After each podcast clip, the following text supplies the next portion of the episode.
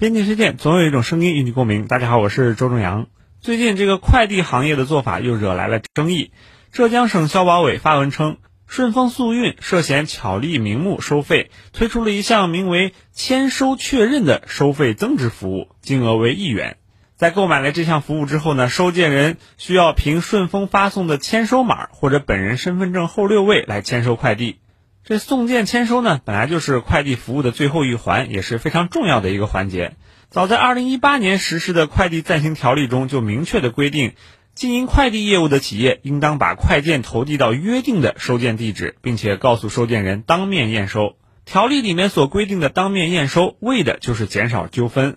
但是顺丰呢，却在此基础上推出了签收确认的服务，并进行了收费。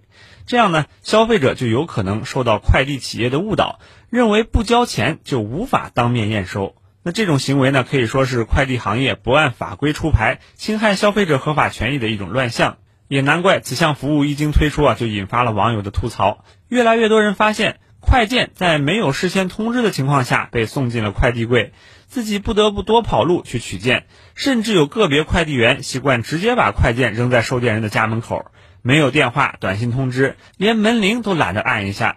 其实呢，安全送件本身就是快递公司应尽的义务。如果连最起码的服务都无法保障，那又何以让消费者为此买单呢？快递业务肯定要追求多快好省，但是如果没有了“好”字，多快省就成了空谈。把每个快件安全送达，让寄件人、收件人安心放心，是快递业发展壮大的基本前提。如果把原本的义务有偿化，那消费者的体验就只会越来越差。好的，谢谢周正阳。